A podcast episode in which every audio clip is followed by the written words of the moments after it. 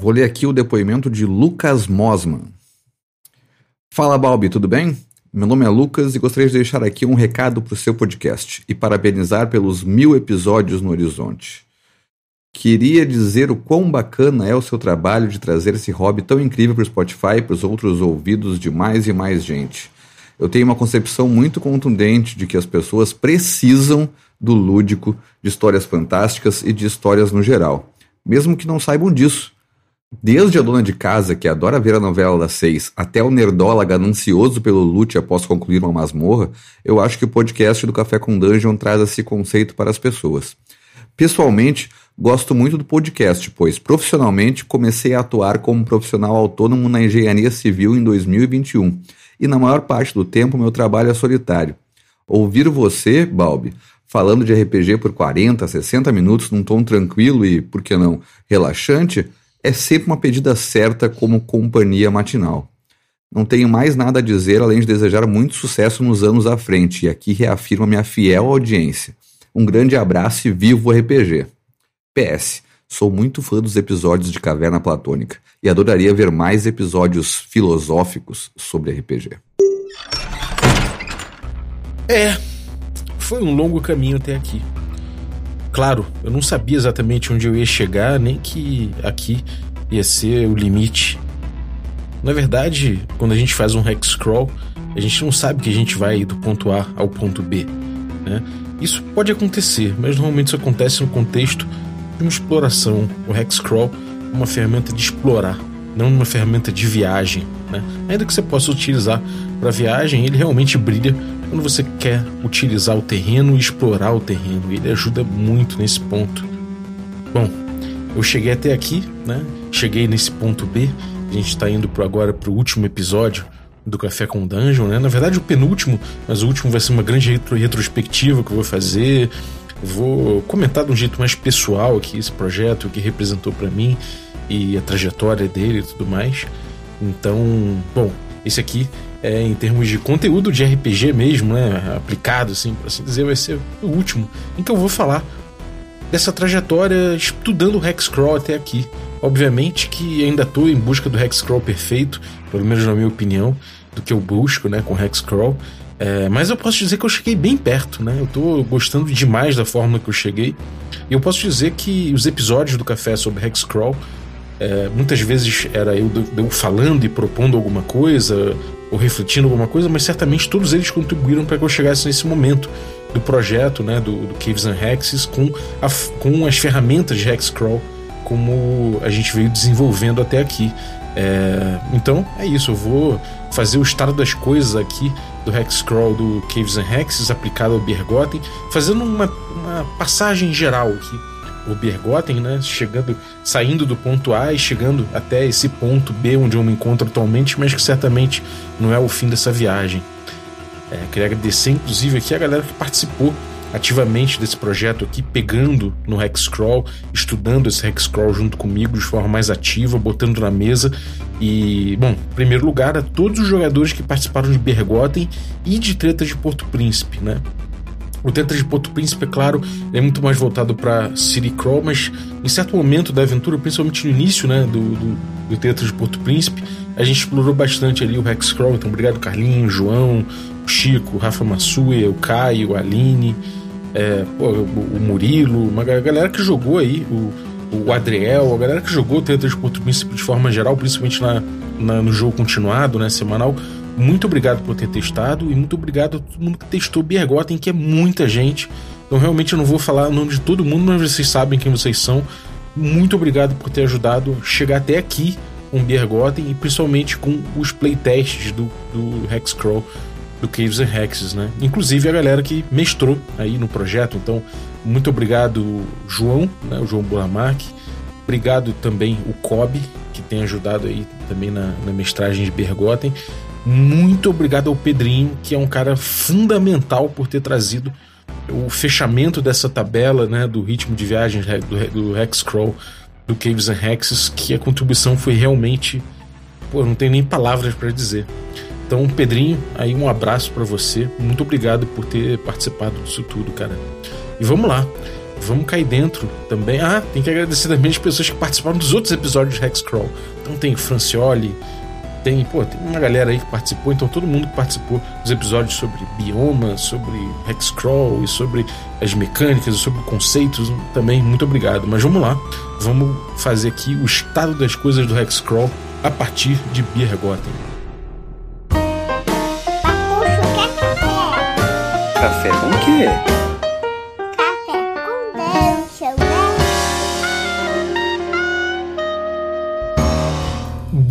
Dia, amigos do Regra da Casa. Estamos aqui para mais um e o último Café com Dungeon na sua manhã com muito RPG. Meu nome é Rafael Balbi e hoje eu tô aqui bebendo meu café de despedida, né, olhando aqui todo esse caminho né, percorrido até aqui, todos os zigue-zagues, todos os momentos em que eu me perdi, mas principalmente todos os momentos em que eu me achei aqui nessa trajetória bebendo esse café delicioso. Se você quiser saborear junto comigo essa essa realização, né? Pode ir lá em ovelhanegracafés.com.br e utilizar o cupom Dungeon Crawl, tudo maiúsculo, que você vai poder experimentar um café delicioso, um café artesanal, pequenos produtores, um café que vale a pena você botar na, na tua manhã para ter uma qualidade de vida foda. Então chega aí, cara, e além de tudo é barato, assim, não é um café caro, né? Principalmente porque o, o café todo aí tem, tem aumentado o preço. O Ovelha Negra ainda tá segurando um, um preço muito justo, muito interessante para um café dessa qualidade. Então aproveita aí porque você tem desconto. Se você for assinante do Café com Dungeon, te dou um desconto melhor. É só me consultar, beleza? A respeito desse cupom especial aí que fica mais barato ainda. Mas vamos lá, vamos falar do estado das coisas do Hexcrawl até aqui, né? Onde a gente chegou até agora com o Hexcrawl, muito mais pertinho das, das- dessa ideia, né? Que eu faço do que, que seria para mim o Hexcrawl perfeito, ainda não lá, mas muito mais próximo. O que é o que eu consigo notar, inclusive pelo ritmo das mudanças, né? Quando a gente estava procurando ainda uma fórmula, estava procurando ainda uma fórmula não, né? Quando estava procurando ferramentas ainda, muito inicialmente rascunhando e tudo mais, tava tudo muito caótico e as mudanças eram o tempo todo, né? Jogava fora um monte de coisa, um monte de anotação, testava outras, adotava algumas coisas, segurava, perdia ali, somava aqui. Então mudava muito, né? E com o tempo essas mudanças foram ficando mais estáveis, mais estáveis, porque a gente veio sentindo que precisava de cada vez menos mudança. E a gente podia ir entendendo os pontos onde a gente queria mexer, já ficou mais palpável o que a gente queria alterar. É, nossos objetivos ficaram mais claros, e aí finalmente eu posso dizer que atualmente a gente tem mudado muito pouco, tem feito só um refino da forma da- das ferramentas que a gente chegou. Né? É importante dizer também que isso tudo começou lá atrás, né? Com o Origlória, que é uma campanha que está disponível no Perdidos no Play para quem quiser, tem o Medium também do, Ori- Origlória. E foram experimentos de Hexcrawl iniciais, né? Que, enfim, aconteceram com muitas variáveis também, mas também chegou ao final de 10 episódios ali desses testes com, com várias conclusões interessantes, né? Então, obrigado também, complementando os agradecimentos, obrigado a todo mundo que participou de- do, do Ouro e Glória e ao Ramon e o, e o Márcio que deram espaço no Perdidos no Play para streamar isso, né? É, mas vamos lá, deixa eu dizer, eu vou, eu vou utilizar né, o Biergotten, que é essa campanha West Marches, né, ou seja, uma campanha aberta. Quem quiser jogar, pode jogar, é só falar comigo, manda um, um salve lá no, no Telegram, no arroba rbalbi, né, ou pode mandar um e-mail arroba, pro regra da casa, arroba gmail.com, que a gente troca uma ideia de como você pode jogar Biergotten, né? Eu vou te passar os links do- dos grupos de Telegram, tudo certinho. Vou deixar alguns links também no descritivo do episódio, caso você, caso você queira entrar direto nesses grupos do Telegram, beleza? Mas, assim, enfim, é uma campanha aberta, né? O Biergotten é uma campanha aberta que é, de Hexcrawl que a gente criou para testar o Caves and Hexes, assim como aconteceu a campanha aberta, né, de, de, de West Marches também pro Dungeon Crawl, né, pra gente testar o Dungeon Crawl do Caves and Hexes lá com Forbidden Caverns of Arcaea, que foi mestrado por mim, Bacinello, Carlinhos Malvadeza, Murilo, Adriel, uma galera grande aí chegou a passar pelo projeto. Então eu queria trazer aqui o que a gente aprendeu com o Biergotten, né? Então eu vou fazer um, um apanhado geral de como foi criado o Biergotten, né? Então, vamos lá. Eu vou, eu vou partir por essa linha e acho que vai ser interessante a gente acompanhar, né, esse, esse, esse toda essa trajetória. Primeiro, como é que foi, como é que Biergotten foi criado? Eu queria criar um, um cenário para hexcrawling, para jogar aberto, com muitos grupos, né? E acabei falando, bom, resgatei um nome da, da, minha, da minha infância, um nome que eu adotei sonoramente, porque eu gostava do som, Biergotten, Biergotten, uma coisa, sei lá, uma coisa meio grutural. Eu adotei o nome, né, e vim refletindo em cima do nome, pensando, olhando ele, né, e vendo que, que podia ter uma, vários significados interessantes em cima desse nome, né, coisa de cerveja, coisa de ser um esquife, ser, ao mesmo tempo, um, sei lá, um, tomado pelos deuses, sei lá, umas coisas assim que podiam ter ali. E acabei pensando numa região do mundo onde, onde teriam sido sepultados deuses, né, puxando pelo lado da esquife, uh, e que você de repente pudesse tomar uma cerveja nessa região, né, tudo puxando pelo nome também, né, pela, pela relação do Beer Gotten, e que você pudesse tomar essa cerveja, essa cerveja te faria encarnar alguma, um, atrair algum efeito, né, desses que não seriam deuses, seriam titãs, né, que encarnariam em você e tudo mais, que permitiriam você ver o mundo de outra forma. E a partir disso, cada pessoa teria um efeito diferente dessa, dessa cerveja, e essa cerveja permitiria uma exploração é, melhor, né? uma exploração mais eficiente, uma exploração mais interessante, né? em última análise, do, desse ambiente né? específico desse mundo onde estariam sepultados os titãs. Então, essa é a premissa. E, e, os titãs foram sepultados como? Eles foram sepultados por deuses. Né? Então, a, a, a, mitologia dessa coisa toda é: esse mundo ele teve seres fundamentais, seres na, da natureza, forças incontroláveis que atuavam para a formação do planeta, mas que era uma natureza extremamente selvagem e violenta e precisou ser domada. Né?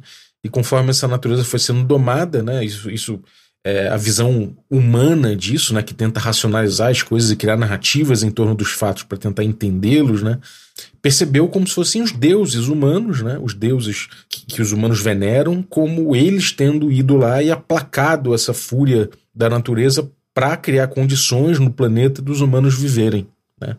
Então esse é o mito da criação, os deuses sepultando os titãs ali. E sepultar no sentido muito amplo, né? Que pode ser aprisionar, que pode ser de fato sepultar, que pode ser, é, sei lá, deixar domesticado no local, enfim.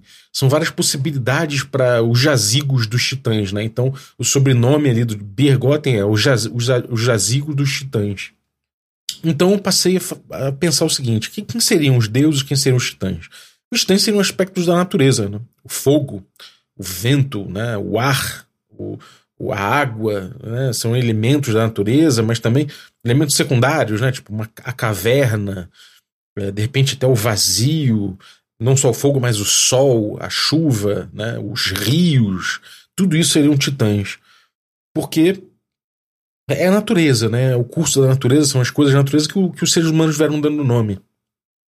É, quem seriam os, os deuses? Né? Os deuses seriam aspectos né, do humano, seriam aspectos do humano, tanto aspectos mais é, racionais do ser humano quanto aspectos mais emocionais. Então, os deuses, de forma geral, né, em Biergotten, eles são eles são representações, né, os portfólios deles né, são representações de aspectos humanos.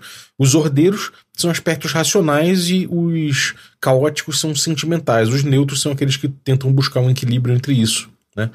É, então, enfim, aspectos como justiça, etc. Uh, ah, bom, é, de certa forma, os humanos também tentam racionalizar em cima disso e tentam criar deuses ali é, representando aspectos da natureza, mas sempre ali por algum, por algum viés humano, que é muito natural. Então também tem deuses, deuses humanos que é, são reflexos ali do que seriam aspectos da natureza, mas obviamente passando por todo o processo de humanização que, que cabe num deus né, nesse, nesse cenário. E aí eu fiz uma lista né, do que seriam os aspectos dos deuses né, e uma lista do que seriam os aspectos da natureza que eu gostaria de retratar. Né, então, deu um monte de nome, inclusive. E em cima disso eu comecei a brincar, né, trazendo um cântico, né, trazendo ali um, Fiz, obviamente, como sou bom de fazer isso, mas ficou lá, né? Ficou uma, um cântico humano, mitológico, né? Como se fosse um princípio de como os humanos interpretaram a criação do mundo pelos titãs conforme e, e né, de, de, conforme os titãs evoluíram ali, do que seria a gênese do mundo é, para essa genealogia como percebida pelos humanos. E eu passei a tomar esse cântico humano, né? Que, que existe em Bergotten, mas é um mistério, né? Com M maiúsculo, assim, uma coisa que algumas religiões podem conhecer, algumas pessoas específicas podem conhecer, mas não é liberado é, de forma geral para os jogadores. É uma coisa que, por enquanto, tá, é meu e é dividido para os mestres. Por quê? Porque eu pego esse cântico humano, né, que diz, sei lá, tô, dando um exemplo aqui, tá? Para não ter spoiler, mas, vai, mas diz como, é, sei lá, como. Uh, sei lá, o, como o Titã Fogo é, tacou, é, incendiou uma rocha e jogou ela para o alto, e lá em cima aquilo virou o sol, né? Dando um exemplo disso, só que isso de um jeito mais, muito mais poético e etéreo, né? Muito mais subjetivo.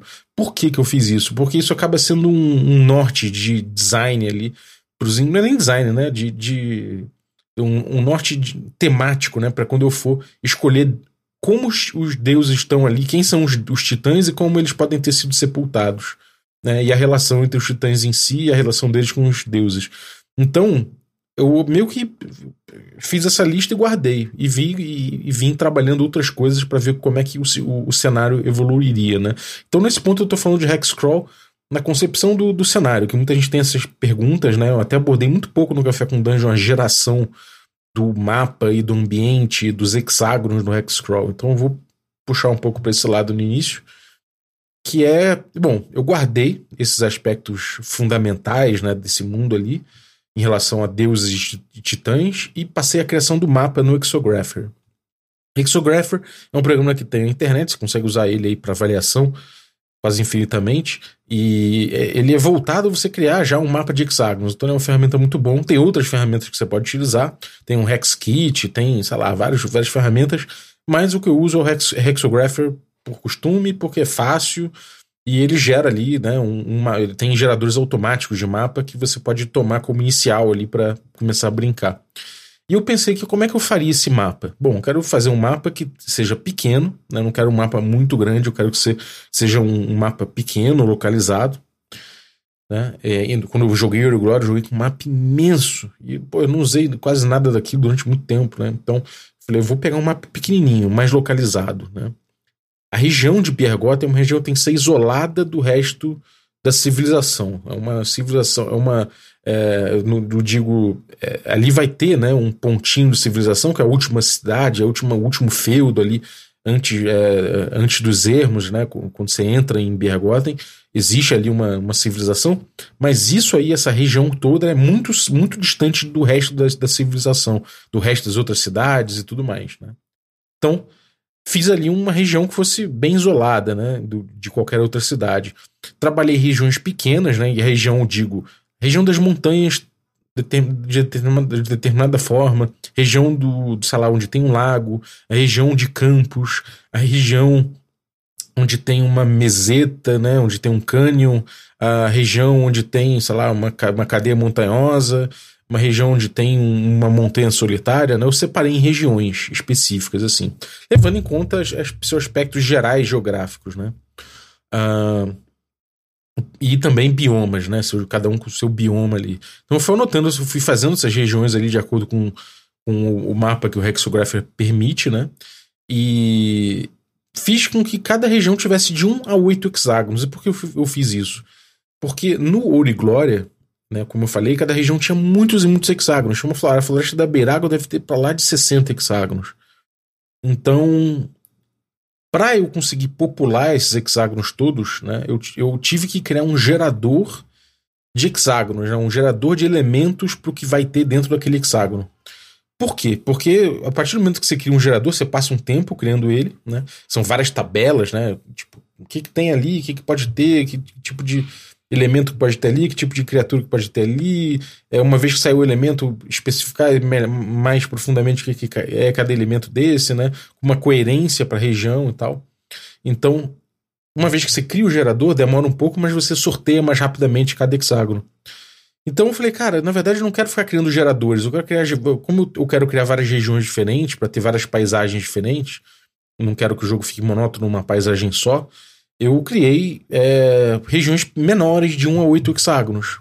Isso, isso me leva a um caminho que eu não preciso criar geradores para aqueles hexágonos, eu consigo decidir hexágono por hexágono daquela região que, que tem ali. Então, é, o trabalho acaba sendo determinar o que, que é a região e o que, que tem em cada um desses hexágonos, mais ou menos três hexágonos, quatro hexágonos, sei lá, mais ou menos isso que vai ter por região. Então eu não preciso fazer geradores, né? Então isso de certa forma facilitou, né? Por outro lado, acaba complicando um pouco também de certo de outro lado, porque você acaba tendo que decidir mais coisa, né? Quando você é, tem um gerador, aquilo sai automático, né? O, os, os elementos que saem, eles saem automáticos em, em, cima do repertório que você criou naquela, naquelas tabelas geradoras. Quando você não está usando uma tabela geradora, você tem que pautar né, mais consciente o que, tem em cada hexágono, e isso, de certa forma, às vezes dá um branco, né? Você, você não sabe em todo lugar. E é isso, né? A tabela às vezes é um, é um, grande fomentador da criatividade, mas não chegou a ser um problemão e eu gostei também de abordar dessa forma, né? Regiões pequenas com de 1 a 8 hexágonos. Essas regiões muito bem delimitadas, né? Ou seja, é uma região montanhosa, é, sei lá, com colinas verdes, a outra região é um paredão, né? Com, com topo liso, com uma planície em cima. Enfim, regiões que você pudesse identificar facilmente, fossem temáticas, né? Beleza, fiz, fiz esse mapa, guardei esse mapa, né, com, aqui, com esses hexágonos dali. Depois eu parti para definir onde ficaria o ponto inicial da aventura, que seria esse último feudo, né, esse último ambiente civilizado distante do resto da civilização. Né? Seria o, o feudo ali, né, que seria o, o onde o grupo chegaria para começar a sua, sua jornada de exploração daquele local. Então defini que você tem aqui uma região que tem uns campos que, que dá para plantar em volta ali, que dá para abastecer a população. Delimitei uma região onde tem um hexágono onde tem a, a paliçada, né, com um castelo de mota do Zebedeu IV. Defini um outro hexágono onde tem uma vila, né, onde se protegem ali e trabalham alguns camponeses, né, os servos da gleba ali, os campos dele, onde é o manso senhorial. Defini quais quais os, os hexágonos que tem isso. E fiz isso ali num, num, determinado ponto do mapa e falei, bom, esse essa regiãozinha aqui é Bergotten, o resto é o que tem em volta de Bergotten, tá aqui. Os jogadores vão começar nesse ponto, né? E, bom, foi importante eu começar a dar um zoom nisso, entender? Que, o que, que é essa vila? A Vila da Frasqueta, que eu dei o nome. O que, que acontece nessa vila? Né? É uma vila pacata, de trabalhadores ali, tranquilos, né? Quer dizer, tranquilos. Eles trabalham nessa, nessa vida meio, meio vida, é, uma vida sofrida, né? De ter que trabalhar sol a sol, numa região que, não, que, que por mais que seja rica, é, eles não têm muitas técnicas de plantio, as sementes não são tão boas e tudo mais, mas eles estão lá plantando de sol a sol, tendo que pagar os impostos severos do, do, do senhor feudal, sendo extorquidos por bandidos. Então comecei a notar esse tipo de coisa.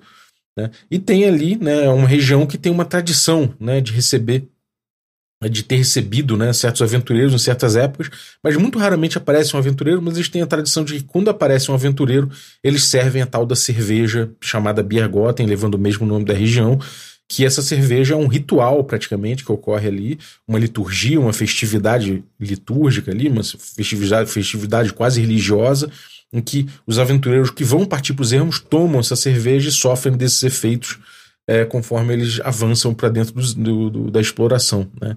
E aí tem todas as lendas de que quem não toma se, se dá muito mal, quem, quem toma pode ser que volte. Né? E aí, bom, enfim, fui criando essas lendas, né, entendendo como elas se relacionam, é, criando alguns rumores iniciais sobre, sobre o que tem em volta, né? Alguns personagens principais, como a dona da taverna, a Dora, o que, que ela tem ali, o que, que ela objetiva de certa forma, né? Porque isso vai pautar um pouco a cidade. Né? O, cara, o cara que tem ferragens, que mexe com ferragem, mexe com couro também, que de repente é o cara que vai vender itens pro grupo, né? de uma forma bem, bem funcional que eu criei esses personagens, pensando que o grupo iria interagir, mas também não querendo que isso tivesse uma, grava, uma gravidade narrativa muito grande, para que os jogadores não ficassem presos ali, né? Não nem presos no mau sentido, mas com vontade de ficar na cidade e não sair para os ermos, porque o jogo é realmente um hexcrawl e exploração de ermos. Então, importante não ter uma, gra uma, uma, gravidade narrativa muito grande dentro dessa cidade, mas ter alguma coisa, né? ter é, elementos interessantes ali dentro também, de certa forma, para poder dar um significado também para os momentos em que eles não estão explorando. E aí resolvi criar uma tabela né, de eventos sociais que poderiam estar acontecendo dentro da Vila da Frasqueta, né, e não sempre, né? Não sempre que o grupo estiver lá, que algum grupo estiver jogando, e, e tiver na Vila da Frasqueta, vai acontecer um evento específico, né? Uma, um casamento, um funeral, sei lá. uma festividade de um deus específico, nem sempre vai estar acontecendo. Eu botei aqui Uh, toda vez que for começar uma aventura na frasqueta, ou, tiver um dia na frasqueta, joga-se um D6 para saber se tem um desses eventos da tabela e aí rola na tabela para ver o que está acontecendo. Pode ser os bandidos cobrando, extorquindo a vila, pode ser o senhor extorquindo a vila, né, cobrando seus impostos, pode ser, de repente, sei lá, pode ser um monstro dos ermos atacando a vila, né? É, são tudo, todas coisas possíveis. Pode ter um funeral, pode ter um casamento, são coisas que é, dão uma cor, né? descrevem, ajudam a descrever né, a vila num, de um jeito show don't tell, né? Aquela coisa, aquela técnica de roteiro em que você mostra o que está acontecendo e assim você pinta o cenário, em vez de ter que ficar dizendo, né? De forma. Uh, fazendo um information dump, né? Jogando informação na cabeça dos jogadores sem construir significado em torno disso. Então isso permite que os jogadores vivenciem o ambiente da frasqueta até que eles resolvem tomar a Biergoten e sair pro, pro, sair pros ermos, né? Uh, então eu falei, bom, também tenho que definir quais, quais os efeitos da Bergotten, né? Tomar essa cerveja é um tema central da aventura, dessa campanha. Então, o que, acontece quando se toma? E eu fiquei pensando, bom, tem que ter reflexos no gameplay. Eu quero que os efeitos da Bergotten influenciem no gameplay. Né? Então, eu já, já, muita coisa passou pela tabela de efeitos, algumas eu descartei e fui trocando por outras coisas, e atualmente a gente tem um, um acho que um, um, mix bom de coisas ali, e que principalmente que impactam diretamente no gameplay. Tinha coisa que eu tinha colocado, mas que eu sentia que entrava em jogo, mas não impactava no gameplay. Por exemplo, ah, você tem uma, um presságio sobre, sei lá, sobre um, um titã. Aí o cara fala, ah, eu, beleza, eu tive um presságio sobre um titã, eu falo, eu descrevo uma, uma viagem bem, bem, bem insana na cabeça do cara. Mas ele fala, beleza. E aí continua a exploração como se nada tivesse acontecido. Né? Eventualmente pode ser que ele encontre algum elemento daquilo no futuro, mas o gameplay imediato não alterou. Porém, se você fala que, bom, você com essa cerveja, você sente que. Você, você sente ali é, as suas as suas pernas pesadas, né? Quase como, sei lá, com vontade de se mesclar o chão, você sente o sol batendo em você e te alimentando de alguma forma, e de repente você ouve um, um sei lá, você ouve um carvalho falar para você, Ei, você, né? Ou seja, você começou a falar com as plantas, isso afeta o gameplay diretamente, né? Muito mais interessante para o jogo proposto assim. Então, vim delimitando essa tabela de efeitos da Bergotten. Uma vez isso, isso resolvido, mas sempre em evolução também, né? Eu peguei o mapa e fui entender quais são as primeiras regiões de alcance né, do grupo, começando naquele ponto inicial. Bom, o bom do West Marches, né, desse jogo aberto com vários grupos diferentes, não sei o que, é que você pode chegar e falar, então, é, é, as sessões são episódicas, né? Ou seja, o grupo tem que sair e voltar pro, dos ermos no mesmo dia, né? Então, é, no mesmo dia de jogo, né? Em meta, no, no, os jogadores estão jogando. Então, se a gente está jogando na terça-feira, 19 horas até o fim da sessão, às, às 22, vocês têm que voltar. Senão, personagens morreram nos ermos, né? E, ou, ou deu alguma merda nos ermos lá que vocês vão se dar mal. Enfim, a gente, a gente, eu resolvi entender, né, é, qual as regiões iniciais que os grupos conseguiriam chegar, né, no primeiro momento. Né? Por quê? Porque eu queria definir esses hexágonos dessa região, dessa primeira região. Depois deu para ver que existe uma segunda região mais ampla, que o, gru o, o grupo conseguiria chegar uma vez que ele já tivesse caminhos, já tivesse ideia de que caminho percorrer até chegar em determinado ponto para começar a explorar novamente. Mas isso é uma coisa que demora mais. A gente, nesse estado, a gente já está na segunda temporada de Bergotten e essa primeira zona ainda não foi quebrada. As pessoas não chegaram numa zona secundária, por assim dizer, né? Então é, a gente está só especificando mais um pouco as regiões que a gente já criou para começar a campanha. E quando grupo, os grupos começarem a, a invadir a, a, região secundária, né? O, o, as regiões mais longe um pouco, a gente vai criando elas on demand, né? E uma coisa interessante é que, bom, é, eu tive que fazer inicialmente essa coisa. O Pedrinho fez regiões, o, o, o João Bulamar que fez regiões também, o Kobe começou a trabalhar nisso. E a gente, bom, eu, eu tinha para mim uma coisa que eu não botei como regra para eles, não sei se, o que, que eles fizeram, mas eu particularmente utilizei como uma regra, né, de jogar um D6 e ver uma chance em seis de cada região ali de existir um titã naquela região. Isso de certa forma forma uma estrutura né, para aquele mapa e de certa forma distribui ali os titãs de acordo com, com um critério aleatório, que foi uma coisa interessante. Então, toda a região que eu estava criando, eu jogava um D6. Ah, aqui tem um titã, aqui não tem um titã. É, uma vez saindo que tem um titã, eu jogava na tabela, na listinha que eu fiz de deuses e na listinha que eu fiz dos titãs, para descobrir que titã está enterrado, ou sepultado, ou sei lá, ou domado, sei lá, e que deus que, que, que sepultou ele. Né? E aí eu olhava para o poema e ficava pensando como é que teria isso acontecido a partir das loucuras que tem no poema lá, né, nas poesias. Então, uma coisa extremamente subjetiva, só um norte né, do que pode ter acontecido. E a ideia é muito louca, né? Da gente pensar que, bom, é, como é que você sepulta o titã, o titã rio? Como é que você sepulta o titã caverna? Como é que você sepulta o titã magia, sei lá?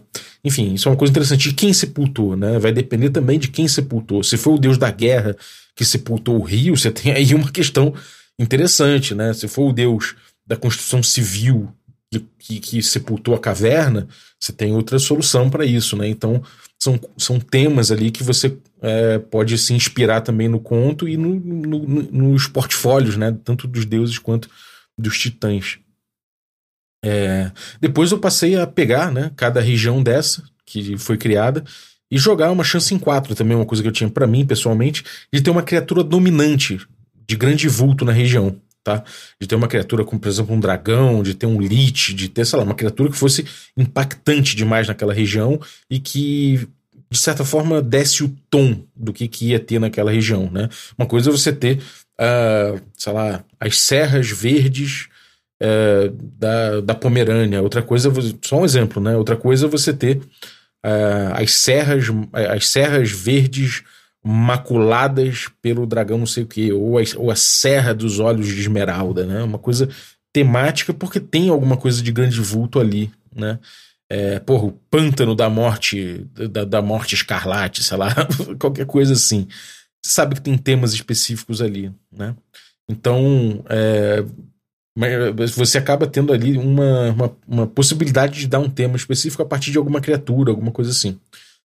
E aí, entendo, né, uma, uma criatura dessas, eu jogava uma chance, uma chance em seis dessa criatura ter um alcance, né, para além dessas regiões, dessa região onde ele tá, né.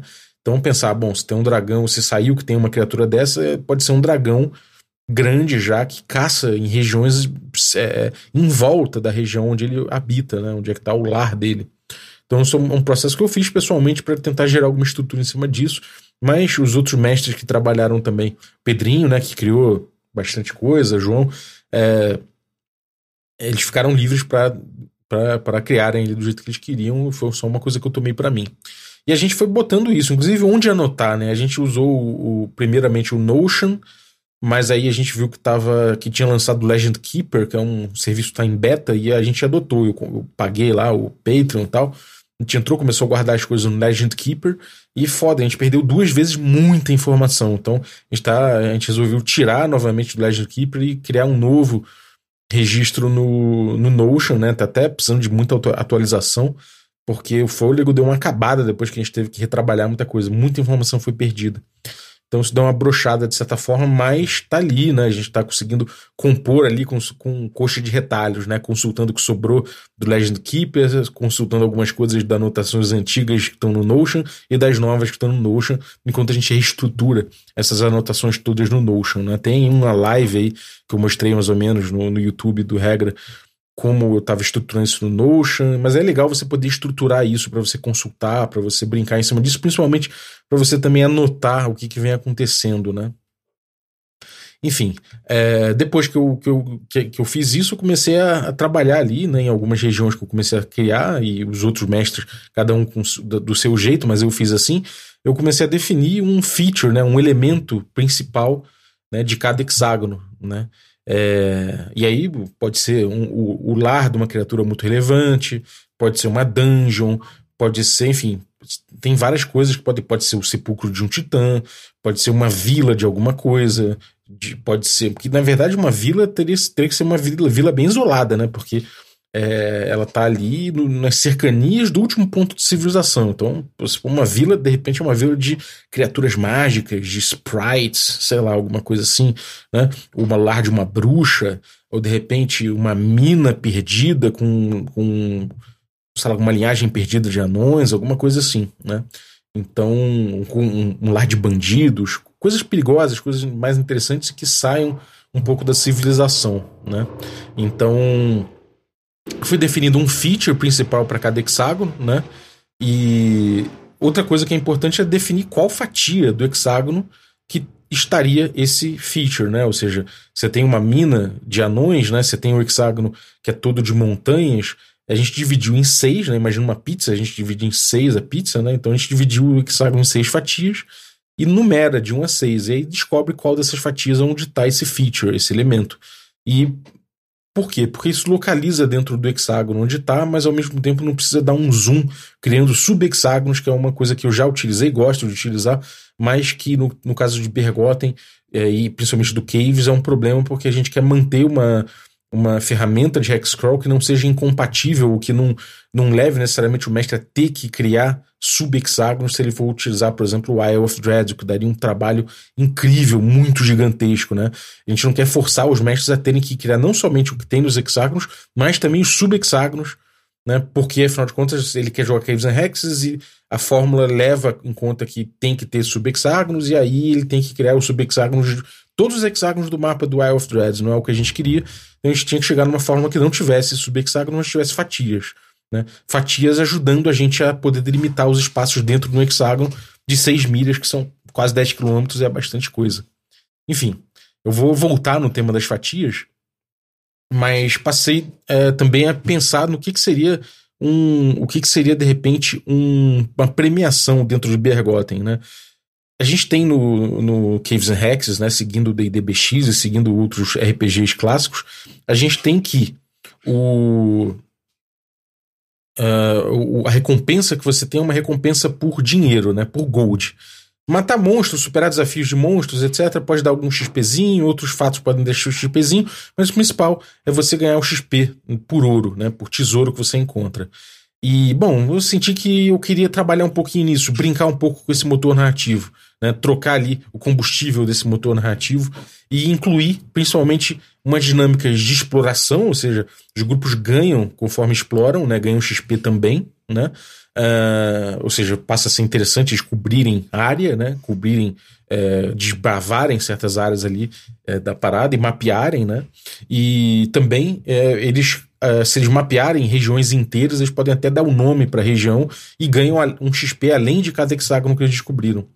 Uh, fora isso, eu também resolvi dar XP por rumores. Ou seja, os jogadores vão voltar com informações dos ermos, e essas informações que forem relevantes eles podem dividir com, com, com os outros jogadores dos outros grupos que entram, e aí isso vale XP. Né? Então isso acaba que, que é o azeite do lore, né? Isso acaba criando o lore em última análise, o que é muito interessante e que foi e acabou sendo o motor do jogo durante muito tempo acabou que isso cumpriu né, esse, esse papel muito bem e a gente vê que gerou uma dinâmica muito interessante, que os jogadores perceberam que, é, vamos supor, eles, eles entram é, depois de quatro hexágonos eles descobrem uma dungeon, né, e até descobriram uma dungeon em determinado ponto, e ninguém entrou nessa dungeon, as pessoas preferiram flanar pelos outros territórios, flanar por outros hexágonos, porque trazer rumor é, é uma fonte muito segura de, de XP em comparação, por exemplo, a você entrar numa, numa, numa caverna, numa dungeon para tentar conseguir tesouro, né? É, ainda que tenha gente que tenha engajado com dungeon e com lar de monstro e tudo mais, e tenha rolado o TPK de certa forma, é, também, por outro lado, teve muita gente que, que conseguiu se dar bem nas dungeons, mas principalmente muita gente que preferiu ficar colhendo rumores, né? Então o grupo de rumores tem muito lore, né? É, e os rumores não precisam ser verdade, inclusive os jogadores podem ganhar XP levando rumores falsos, mas se esses rumores se comprovarem falsos por algum jeito, eles vão perder credibilidade e não podem mais ganhar XP com isso, né? Então acabou que isso azeitou o jogo como um todo, né? É, eventualmente eu tive que criar algumas regras de downtime, né? Ou seja, o que, que os jogadores podem ficar fazendo, né? E o que, que tem de efeito no jogo, né? na campanha, e efeitos no personagem eles passarem o tempo de downtime, né, esse tempo, de, esse tempo entre aventuras fazendo determinada coisa, é, e também regras para postos avançados, caso eles queiram dormir nos ermos para evitar perder o personagem caso não consigam voltar antes do fim da, da, da sessão. Então eu criei algumas regras, basicamente com questões de segurança, alimentação, acesso a comida e água, etc., e principalmente segurança, né? E aí tem alguns requisitos que são, não são muito fáceis, mas que é possível de encontrar de você fazer um posto avançado. O que cria certos problemas de temporalidade e timeline, mas tem um episódio do café que eu abordei, que a gente abordou essas questões de timeline, ainda que a gente não tenha chegado numa resposta perfeita ainda em relação a isso. Né? O ideal seria que a gente não permitisse uh, fazer, ter postos avançados para evitar que, que, grupos dormissem nos ermos e gerassem inconsistências na marcha, inconsistências na marcha dos, do, das sessões com outros grupos. Mas tudo bem, não, não, chega a ser uma questão que, que a gente não aprendeu a lidar de, de uma forma ou de outra, né? Só não é uma, uma solução perfeita ainda. Ainda acho que merece uma investigação. Mas enfim. Isso foi a criação do ambiente, a criação do, do cenário, né, que ainda está em criação on demand, né, das regiões ali secundárias principalmente. Mas agora eu quero passar para a navegação né, do Hexcrawl que a gente fez. Como é que funcionam as ferramentas de Hexcrawling para jogo, né, para o momento do jogo, quando o grupo está lá e vai jogar. Como é que funciona isso? Bom, a gente tem né, a navegação. Vamos falar em navegação. Né? É, o DDBX, que é a, a, base do Caves and Hexes, ele tem regras de navegação, né? De quanto você consegue andar com o teu, com teu personagem, é, esse tipo de regra, né? Regra, regra de viagem, regra de exploração. E, bom, Hexcrawl, como eu falei lá na introdução, não é necessariamente viajar do ponto A ao ponto B, né?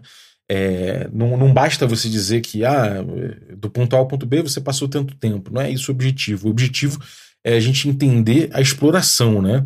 E a exploração não, necessariamente é do ponto A ao ponto B. Pode ser que você é, resolva procurar, né, dentro do hexágono para achar determinado elemento dentro do hexágono, ou pode ser que você é, resolva mudar o, os caminhos, né, para poder explorar uma outra região. Não necessariamente exploração é a mesma coisa que viagem, né? É de um ponto A a um ponto B. Tem diferenças aí e a gente tinha que ter ferramentas para exploração, né?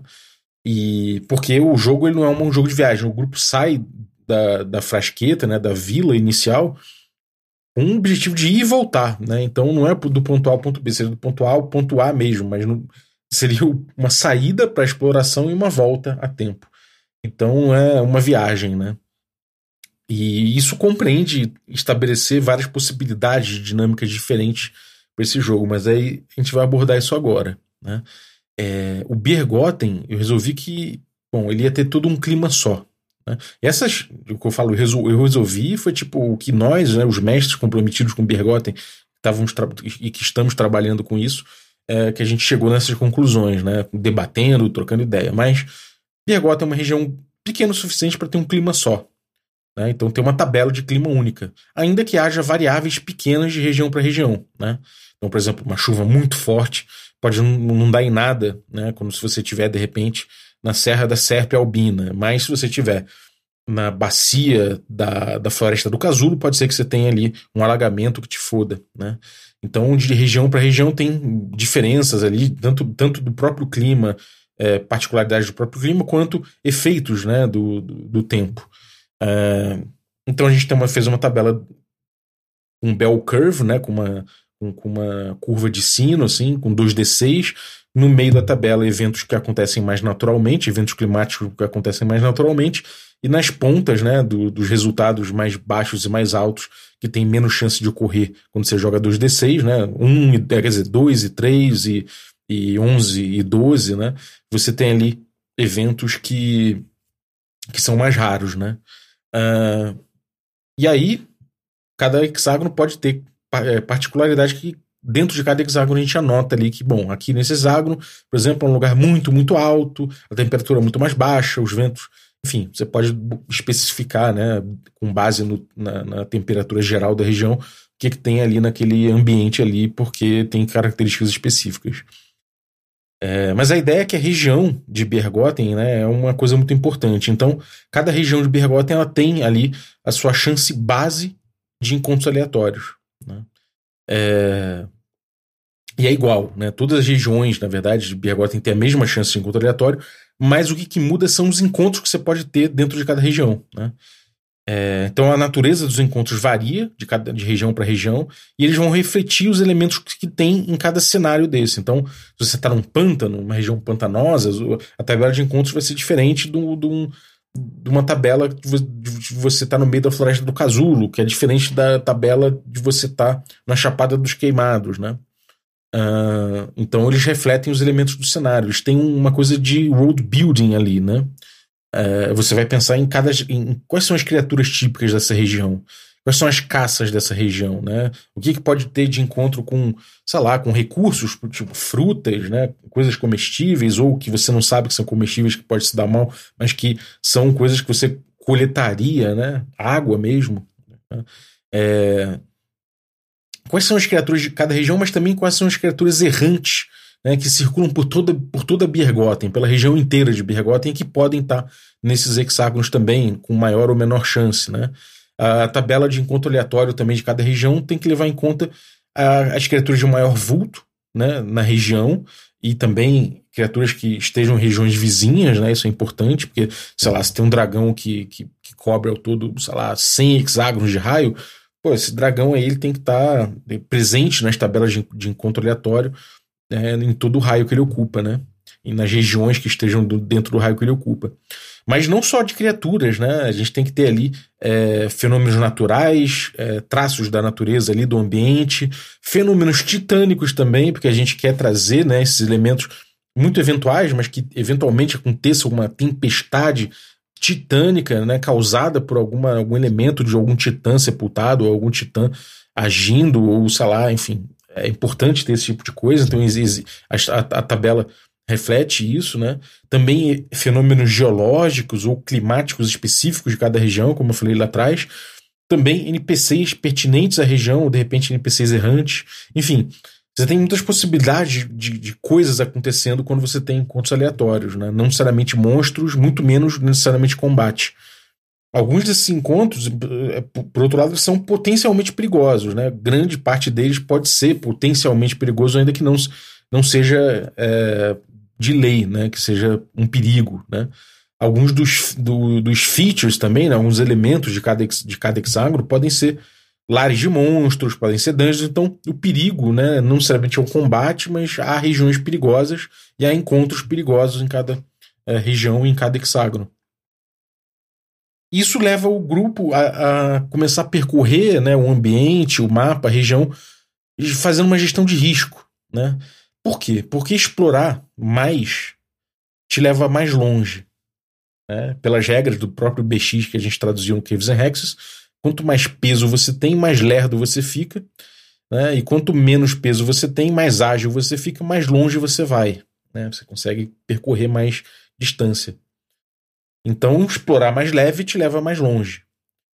Explorar mais longe também significa se arriscar mais, porque você entra em contato com mais coisas. Né? Então você vai ter mais é, coisas para ver, mais features que você pode descobrir, mais elementos né, que você pode descobrir que potencialmente são perigosos, e você vai passar por mais eventos aleatórios que são potencialmente perigosos. Né? Então os jogadores, conforme explorem, exploram, eles assumem riscos. Né? E cada hexágono que, você, que, que o grupo passa, a gente joga uma chance de encontro aleatório. Né? A chance é a mesma né, para todo hexágono a princípio. Claro que você pode anotar que determinado hexágono ou determinada região tem uma chance um pouco maior de encontro aleatório. Mas a base né, que a gente tem é que toda Bergotten ela tem a mesma chance de encontro aleatório. Claro que há uma variação, mas essa variação tem a ver com o ritmo de viagem. E nesse ponto a gente acaba premiando o ritmo de viagem. Quanto mais rápidos os jogadores estiverem, ou seja, mais leves também, né, fazendo uma gestão melhor dos equipamentos que carregam e tudo mais, menos chance de encontro aleatório. Então, a gente tem, na teoria, uma chance padrão, né, que é jogada toda vez que o grupo entra no hexágono novo, ou seja, quanto mais longe for, mais risco de, de, de topar com um elemento do hexágono específico ou uma chance de encontro aleatório vai ter. E a chance de encontro aleatório é sempre igual, né? Só que ela é sempre igual dependendo do ritmo de viagem. Se você tem o mesmo ritmo de viagem e passa por 15 hexágonos, os 15 hexágonos, na teoria, é, se você manteve o mesmo ritmo de viagem durante todos eles, a teoria, na teoria, o, a chance de encontro aleatório vai ser a mesma. Vamos supor, uma chance em 8. Se você tiver mais lerdo, mas mesmo assim você manteve essa, lerdi, essa, essa, essa lentidão ao longo de 15 hexágonos, os 15 hexágonos, em vez de ter uma chance em 8 de ter encontro aleatório, vai ter uma chance em 6. Né? Ou de repente, você, num, num hexágono é um terreno muito difícil, você está mais lento ainda e a chance pode cair para um em 4 de ter um encontro aleatório. Né? Então você ter que lidar com os, com os, elementos do ambiente né, influi na gestão do risco. Como você vai trafegar por determinada região. Pô, andar pelo pântano a pé é meio foda, mas se a gente conseguir uma canoa, o ritmo melhora, pô, melhora, pelo menos não piora tanto. Né? Então você tem ali uma, o grupo gerindo risco, buscando um, um ritmo de viagem melhor. Né? Ou seja, quanto mais rápido tiver, menor o risco, ainda que quanto mais longe ele for, maior o risco também. Né? Ou seja, ele pode ir mais longe, mas se ele tiver com, uma, com um ritmo muito bom, né, ele vai, além de ir mais longe, é, que, que dá mais chance de encontro aleatório, por outro lado, ele vai ter uma chance menor em cada vez que, que incidir essa chance de encontro aleatório, né? que é uma coisa importante. Então, ele consegue fazer essa gestão, né? É... Outra coisa é que, de acordo com, sua, com, com o peso que você está, você vai estabelecer é, quantas horas você vai, quanto tempo você vai demorar para atravessar cada hexágono, né? Então a velocidade, né, dentro do hex crawl, a gente botou que acaba ficando é, baseada em horas x, né, horas por hexágono. E acaba sendo mais fácil do que fazer de outra forma, porque a gente acaba vendo que, bom, esse hexágono aqui, seu ritmo de viagem foi, foi sei lá, foi, é, foi de uma hora por hexágono. Beleza, então você anota aí que passou por um hexágono, passou uma hora. Você pode botar num reloginho, né? A gente tem um reloginho que o Kobe fez no, no Roll20 e a gente marca no relógio, passou uma hora. Agora, no próximo hexágono, você, pô, tá com um terreno péssimo ali, vai demorar três horas para você passar. Então anota mais três aqui, né? Então você vai então você vai passando o relógio de acordo com o tempo de cada hexágono. Então fica mais fácil calcular assim do que você ter uma expectativa de hora de hexágonos por dia, por exemplo, que é um clássico, né? Pô, você não sabe exatamente, uh, o ritmo vai mudar, então você vai ter que recalcular isso várias vezes você fazer hexágono por hexágono e, e, fazer com que o, é, a entrada e a saída de hexágono não, não só determine a, chance, a, é, você rolar o encontro, a chance de encontro aleatório, mas também é, passar o tempo ajuda você no seu bookkeeping de mestre, né? É, fora isso, né, os jogadores é, vão, vão começar a tentar controlar as variáveis, né? Além do peso que eles estão carregando, fazer gestão do, dos, dos itens que eles têm, inclusive do tesouro. Tesouro é uma coisa que pesa muito. Né? É, entender o clima. Se, bom, nesse clima aqui vale a pena continuar viajando, não vale. Né? É, terreno. Pô, será que vale trafegar por, essas, por esse terreno pedregoso com o nosso cavalo? Pô, pode dar merda. Será que é melhor a gente contornar? Se a gente contornar, será que não vai levar mais tempo? São opções que o grupo vai ter que tomar, são decisões que o grupo vai ter que tomar em relação a isso. Objetividade também, né? Ah, então a gente vai tentar seguir essa linha reta. Ah, mas se a gente seguir essa linha reta, a gente vai passar pelo descampado. Se tiver, sei lá, uma tribo, uma, sei lá, de, de sei lá, de, de, de, nativos ali, a gente vai ter que interagir com eles. Não, é, não, nosso objetivo não é interagir, a gente quer passar direto para chegar mais rápido. Pode ser que eles não, não, não, não nos vejam com bons olhos, como invasores, sei lá. Enfim, você pode começar a gerir, né, tomar decisões em relação a, a navegação que você está tomando, né? Ah, então, pântano, não, não quero passar pelo pântano, muito arriscado. Porra, lá eu sei que tem um dragão, não quero passar por aquela região. Ah, então vamos contornar. Isso pode levar mais tempo, pode levar para outros, para regiões com, com problemas de ritmo de viagem, tipo, porra, estamos andando num charco, cara, isso vai diminuir o teu ritmo, né?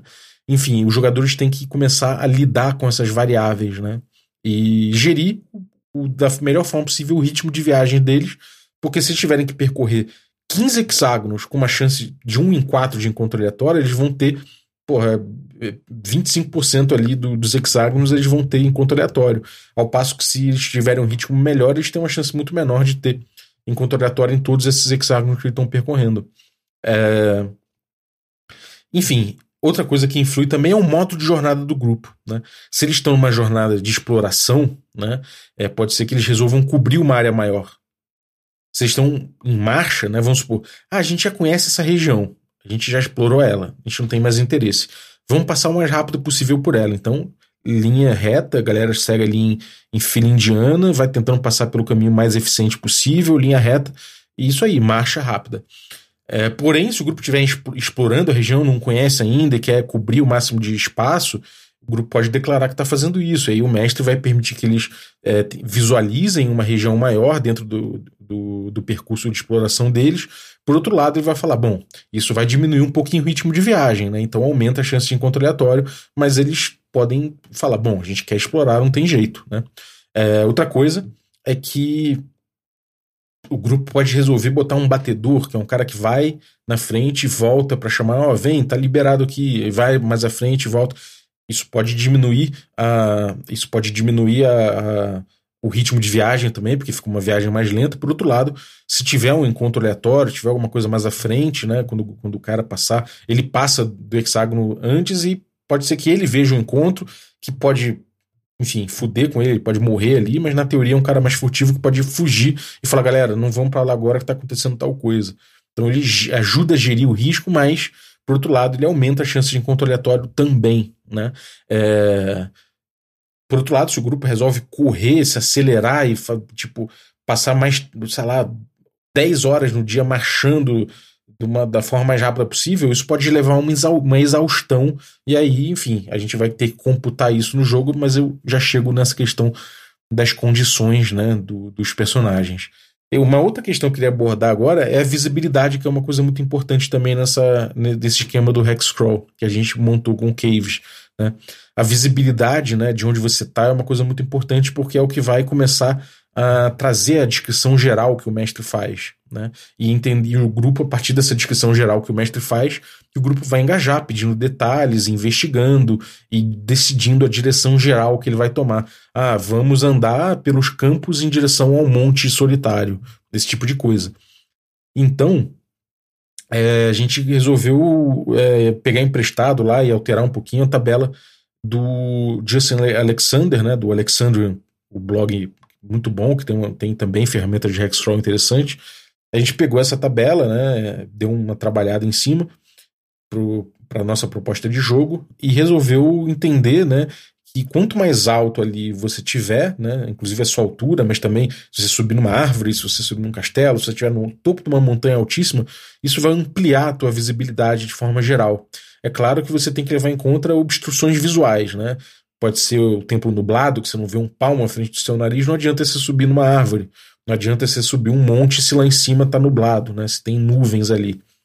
É, também não adianta você estar tá numa floresta com cobertura vegetal na tua, em cima da tua cabeça você não tem visibilidade nenhuma, por mais que você consiga subir numa árvore específica, se ela não passar da copa das outras árvores, você não vai ver nada.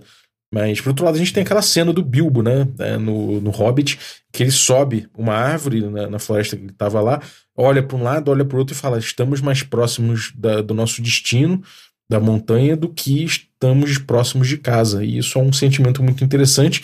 E isso é uma coisa que permite né, a gente usar essa tabela de visibilidade e permite a gente impactar o jogo. Né? Os jogadores poderem buscar locais mais altos e buscarem pontos, eh, regiões interessantes, né? De repente subir uma, uma colina, uma coisa assim, para ter uma visibilidade melhor, melhor e gerir melhor a sua, os seus caminhos, os seus riscos, etc.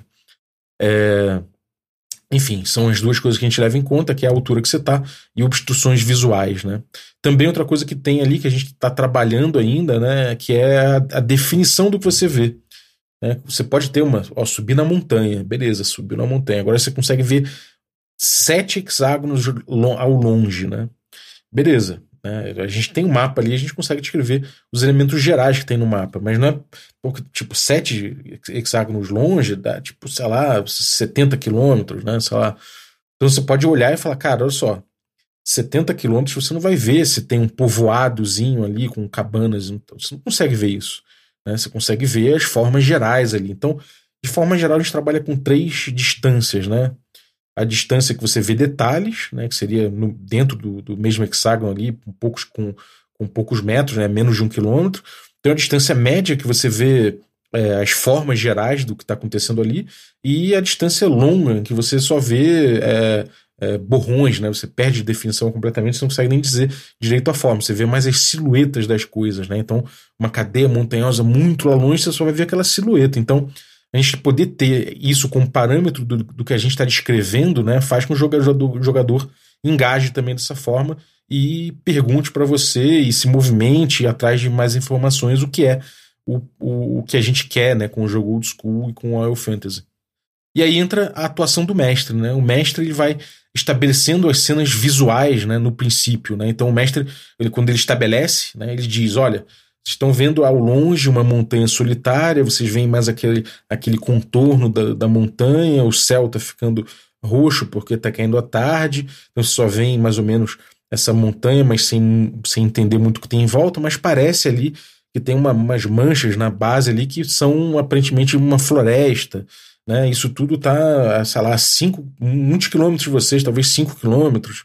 Né? E até lá vocês sentem que tem um terreno muito ondulado, assim, mas que tem uma tendência de, de diminuir, né? de ser uma, uma um, um, desnível para baixo, né? que vocês estão vendo, mas é um terreno que oscila muito com campos plantados, né? com algumas árvores esparsas.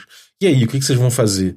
ah, vamos, sei lá, vou, vou olhar aqui, o que, que tem para oeste em vez de norte. Ah, o que, que tem para oeste? Você vai dizer o, o, a paisagem que tem. Né? Nesse momento você está estabelecendo a cena. Né?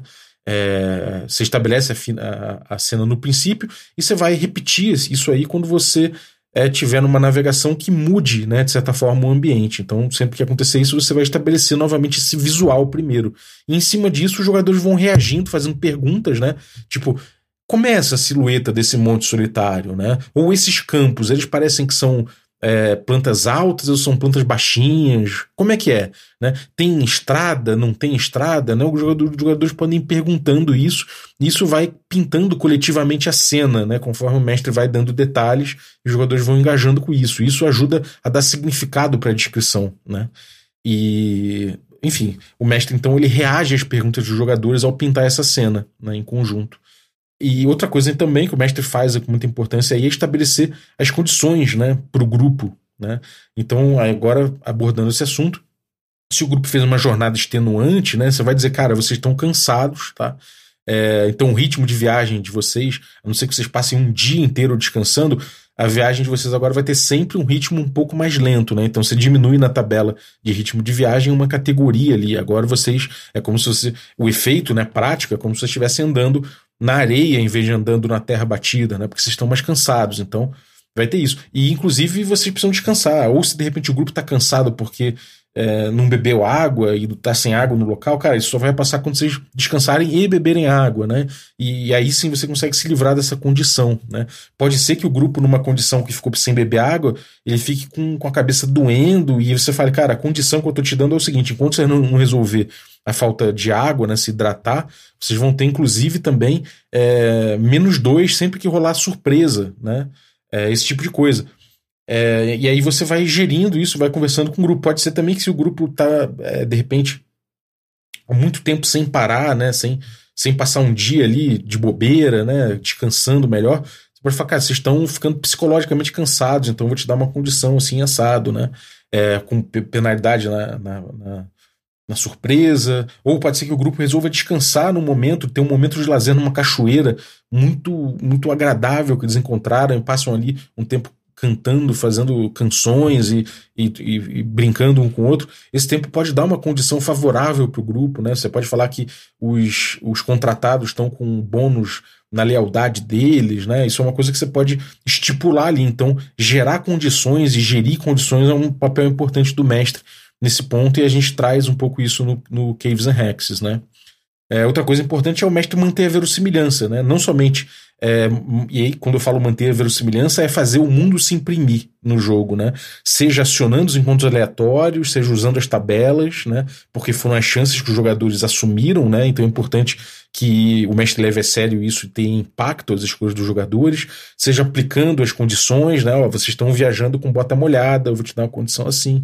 Esse tipo de coisa vai, vai, vai pimentar né, o, o, o jogo é, rolando os encontros aleatórios, fazendo acontecer os encontros, né, função do mestre, mas também a verossimilhança no sentido de dar descrição né, do, do ambiente e né, a gente acabou vendo que tem uma questão interessante aí.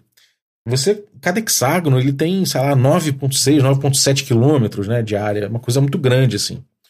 É, de área não, desculpa, né, do, do, em linha, assim, né, o, o, hexágono, você, você ir do meio de um hexágono até o meio de outro, dá né, 6 milhas, né, são quase 10 quilômetros, é, é uma área muito grande. O grupo não cobre essa área toda, nem visualmente, né, de forma geral. A não ser que realmente venha num, num, terreno mais alto e não tenha bloqueio visual, mas isso é difícil de acontecer. Mas o grupo, enfim, ele não cobre normalmente passando, né? Ele não trafega pelo, pelo hexágono inteiro. E, e é importante que, que o mestre fale dos caminhos que, eles, que o grupo está passando, né? Bom, vocês estão passando pelo meio de uma plantação de trigo até chegar numa, numa pradaria, né? Que tem, aparentemente, vocês estão vendo isso, estão vendo aquilo, né? Então, o, o X, né, ele não é só definido pelo elemento que tem nele, né? Muita gente joga o Hexcrawl de elemento em elemento. Ah, vocês chegaram nesse novo hexágono aqui, ah, então vocês encontraram uma vila. Cara, não, essa vila pode não ser encontrada, né? Se essa vila está na bordinha do hexágono e o grupo foi pro outro lado seguindo o rio, eles não vão encontrar isso aí, né? A não sei que eles resolvam explorar, né? Dizer, ó, a gente já cobriu aqui essa parte do rio, a gente vai andar mais para oeste, vai tentar encontrar outras coisas aí, cruzam naquilo ali, ou eles falam que estão explorando a região maior, aceitam diminuir o ritmo, o ritmo de viagem, né? E acabam cobrindo mais fatias do hexágono, né? Porque a gente, como eu falei, é, ele é dividido em seis partes, de repente, a, sei lá, estão procurando uma caverna que está na fatia 3, né? Então eles estão seguindo o rio nas fatias 4 e 5. E aí eles vão sair do hexágono na fatia 4, na, na fatia 5.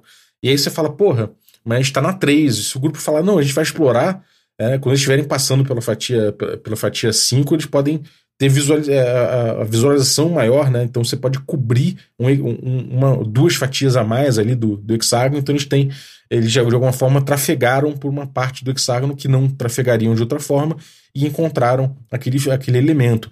Mas não necessariamente o grupo vai encontrar aquele elemento, ele vai encontrar o que tem ali dentro daquele hexágono. Se é uma pradaria, se tem, de repente tem um lago numa porção, se de repente eles vêm pela, pela outra face da montanha, eles não veem o que tem do outro lado, só vêm o que tem desse lado aqui.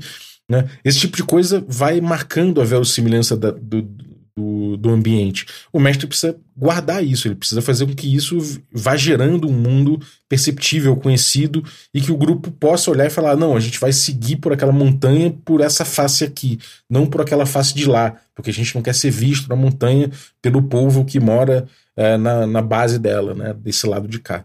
Então, isso é uma coisa importante da gente trazer. Mas ao mesmo tempo muito difícil de fazer, porque você não tem como você não tem sub-hexágonos, né? Então você tem como anotar de forma geral no hexágono a partir das fatias, você pode descrever, inclusive, ah, na fatia 1 você tem uma pradaria, na fatia 2 você tem um pequeno lago, você pode ajudar isso na, na descrição do hexágono que você faz para você, conforme você vai jogando, conforme o grupo vai explorando, você pode ir anotando esse tipo de coisa. Ah, um grupo fez um caminho, né? Você pode até desenhar um caminho, o grupo fez um caminho da fatia 1 do, do hexágono, passando pela fatia 2, virando ali no, na fatia 3 entrando. Beleza, você faz essa, é, essa anotação. Mas existe um problema. A gente tem três mestres né, atualmente no projeto, eu, o Kobe e o João. E cada um tem ali, por mais que a gente tenha anotações e tal, cada um tem ali o seu jeito de escrever, acaba. Sabe, a gente não conhece cada rocha, cada pedra, cada montanha, né? Então a gente sabe que a gente tem anotações gerais e só que cada o mundo pintado por cada mestre vai mudar essencialmente. Essencialmente não, né? essencialmente vai se manter o mesmo, mas ele vai mudar em, nessas, nesses pormenores, né? Mais do que isso, cada jogador vai, vai ter sua percepção disso a, a sua maneira. Então é importante que a gente tenha alguma coisa de coesão dentro disso. Agora, uma coisa que facilita muito é que é importante que essa, co essa coesão sirva para o grupo né, que sirva para o jogador em si, não para o mestre. O mestre ele tem controle do, do ambiente geral, né? Ele, ele precisa que a descrição seja familiar para o jogador. E, e, se esse jogador jogou com Kobe, como é que eu vou garantir para ele a mesma familiaridade que o Kobe mestrou, descrevendo da forma que ele descreve, né? Como a gente pode fazer isso? E aí a gente chegou à conclusão que a gente pode botar isso na mão do jogador, né? O jogador que já passou por uma região, ele pode ser um navegador. E esse navegador pode descrever, né? E aí a gente, como mestre, a gente vai deixar que o jogador descreva o caminho que ele está fazendo. A gente pode ir até ajudando ele com a passagem do tempo, falando, ah, agora está anoitecendo, beleza, e aí, como é que é? Ele, ah, a gente vai seguindo pelos campos e tal. E aí você pode deixar o jogador descrever e somente intervir como mestre é, para manter coerência de algumas coisas, né? Dele falar que as flores são amarelas, mas na verdade as flores são vermelhas, né? Porque você já tinha descrito dessa forma e está anotado ali que são criaturas específicas, etc. Então você corrige alguma coisa ou outra. E eventualmente o jogador pode até se perder, né? E você dá corda. Você fala, cara, olha só. É, você está descrevendo aí, mas você está indo. Você está escrevendo um cenário de outra, de outra direção né? Então você aparentemente se perdeu, né? Se aqui você chega você não reconhece isso que você está falando. Então você tomou um caminho errado, né? É possível acontecer isso. É possível também que o, jogador falhe, o que ele está esperando. Ah, eu quero chegar aqui no sopé dessa montanha. Você fala, cara, essa montanha desabou. Você, agora que você está descrevendo ela ao longe, você percebe que ela está pela metade, alguma coisa aconteceu, né? Então você vai fazendo, o, o, mestre ele vai mantendo a verossimilhança também na descrição, ainda que ele possa compartilhar muita coisa em relação a isso, deixando os jogadores mais autônomos para pintarem esse quadro de acordo com o que eles reconhecem, né? Então é uma contribuição muito importante de cada grupo, né? Você deixar que cada grupo faça isso, porque facilita esse, é, essa manutenção dessa verossimilhança. Coisa que num mestre sozinho, com uma campanha única, com um grupo só, é muito mais fácil de fazer. Na verdade, isso é um, é um problema de, é típico de West Marches, né? Uh, enfim, outra coisa interessante a respeito disso é que a gente veio trabalhando isso e acabou ficando uma, uma coisa simples né, de fazer. É uma coisa simples. A gente tem poucas tem uma tabela basicamente que gere isso tudo, que é a tabela de ritmo de viagem, que tem a, o quanto você está carregando, o peso que você tem com base no quanto você está carregando, o quanto de hex você cobre, é, o, quanto, o quanto de tempo demora para você cobrir um hex e o e a chance de encontro aleatório para cada ritmo de viagem desse, né? Basicamente isso. Você vai mexer com o ritmo de viagem é, mexendo. Ah, então, se você agora está andando no, no, na lama, você vai cair uma categoria no ritmo de viagem. Então agora, em vez de uma hora para hexágono, você está levando duas horas para hexágono, sua chance de encontro aleatório, em vez de ser uma em oito, é uma em seis, etc. É só um exemplo, né? Mas é assim que funciona, é uma tabela simples, né? Você segue essa tabela. O jogo tem uma estrutura emergente, né? Os jogadores vão, vão sentindo o ambiente se construindo, vão, vão visitando os locais e tal. Mas os mestres acabaram dando uma, um feedback interessante, falando que todo mestre basicamente jogou, jogou e falou isso, o seguinte, cara, eu senti que faltou desafio pro grupo, né? Ficou meio árido, não teve muita, muita coisa acontecendo, né?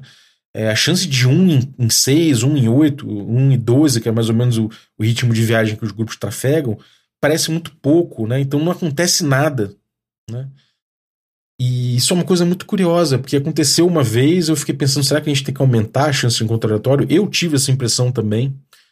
Mas a gente conversando com os jogadores e não com os mestres, a gente vê que os jogadores estavam achando maneiro, né? O, desafio, né? Ainda que não acontecesse um encontro aleatório com um monstro, não acontecesse não acontecessem coisas que fossem muito marcantes em termos de, de perigo, né? De, de, de risco, nada muito arriscado necessariamente é, eles estavam gostando, estavam se sentindo desafiados o suficiente. Por quê? Porque eles, eles entenderem o ambiente, né? É, ainda que não, não houvesse grandes riscos, mas eles tomando decisões ali naquele, naquele ambiente, entendendo o ritmo de viagem, entendendo qual caminho fazer, qual caminho não fazer, como evitar que, sei lá, que, que aquele terreno pedregoso afete o, o cavalo e a ponto dele quebrar o tornozelo, como atravessar um rio da melhor forma possível.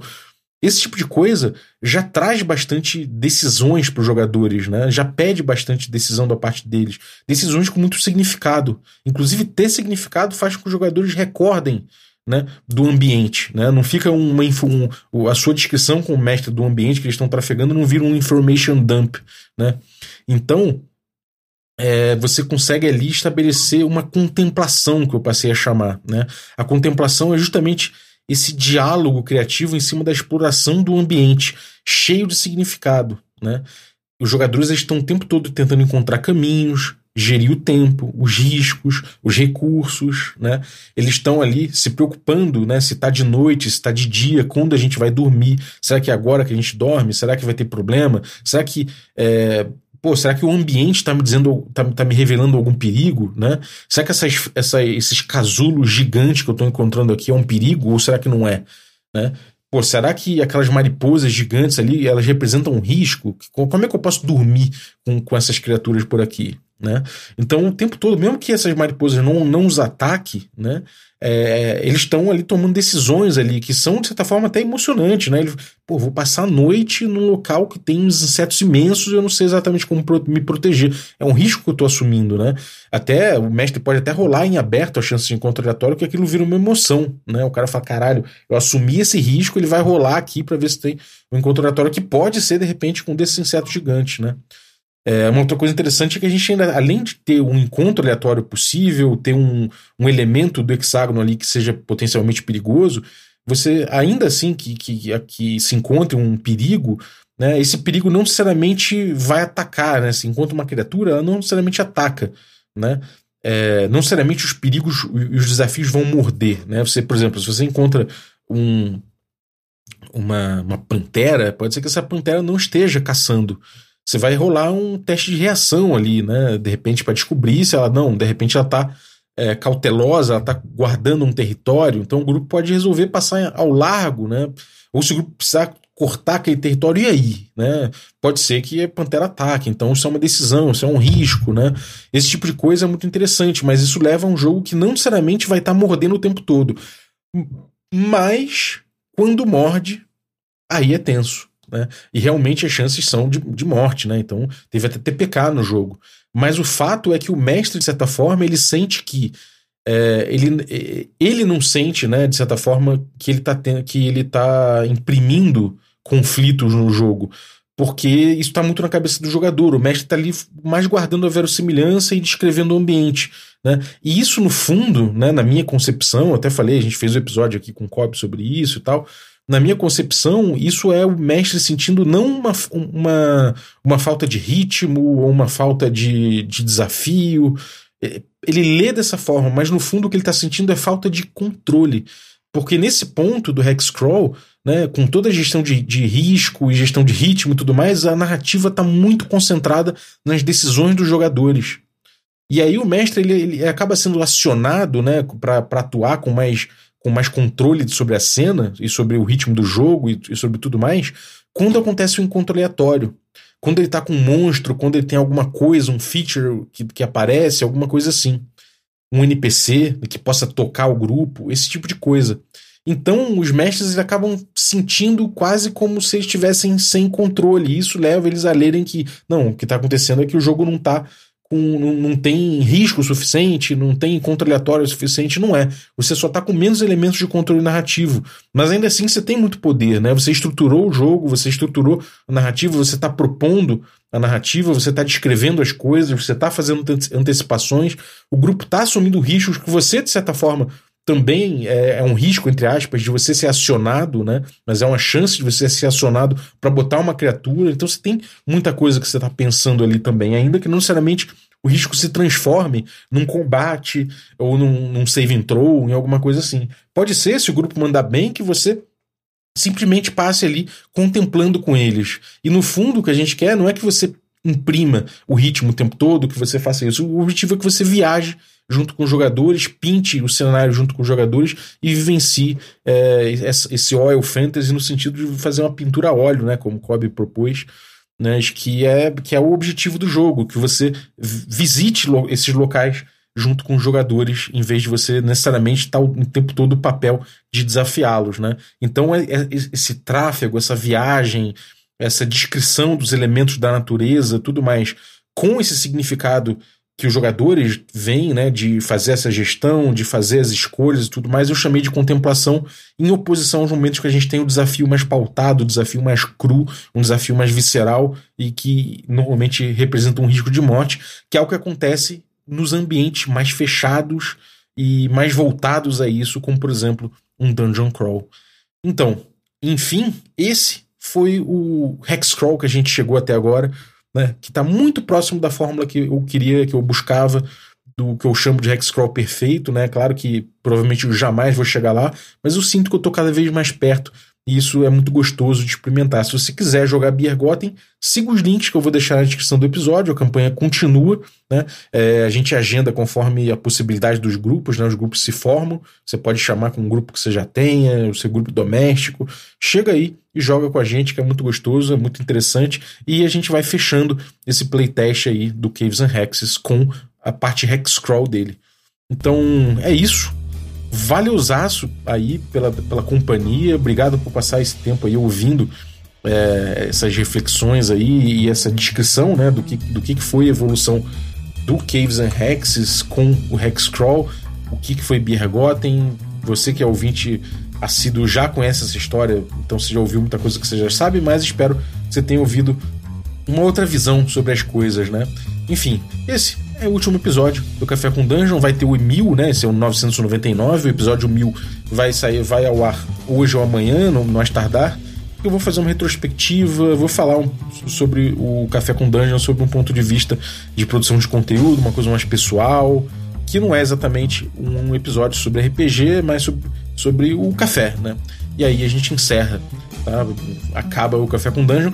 Se você é assinante, fica ligado no episódio que vem, que eu vou falar sobre os planos do futuro, o que, que eu quero, o que, que é o projeto. Enfim, é, a gente vai discutir ainda o que, que vem pela frente, mas fica ligado que eu vou falar disso também no episódio que vem, que encerra esse podcast de mil episódios sobre RPG. Durou aí seus quatro anos, cerca de quatro anos, um pouco menos talvez. Mas é isso. Muito obrigado. Queria agradecer aqui a galera que torna possível essa aventura, né? Que salvou literalmente a minha vida aí, né? Com os apoios aí, permitindo ter um editor, né? Que me permitisse dormir. Então, muito obrigado aí. Queria agradecer ao grande Daniel Tidel, muito obrigado pelo teu apoio. Quero agradecer também os nossos assinantes de café e, e, os outros assinantes de café expresso. Agradecer também os assinantes de café com creme, né? Dentre eles aí eu vou agradecer o Vinícius Caldas, o Cozinha dos Tronos. Muito obrigado, Vini, pelo teu apoio. E agradecer também aos assinantes Café Gourmet, né? e são eles aí o Erasmo Barros, o Play Moulença, Pati Brito, Adriel Lucas, Diego Sextito, Abílio Cruz, Denis Lima, Jean Paz, Francioli Araújo, Francisco Siqueira, Bruno da Silva Assis, Caio Messias Cavazana, Pedro Cocola, Erasmo Barros, Léo Paixão, Rafa Garotti, Jarbas Trindade, Tito Lima e Germano Assis. Galera, muitíssimo obrigado pelo apoio de vocês, um abraço e até a próxima.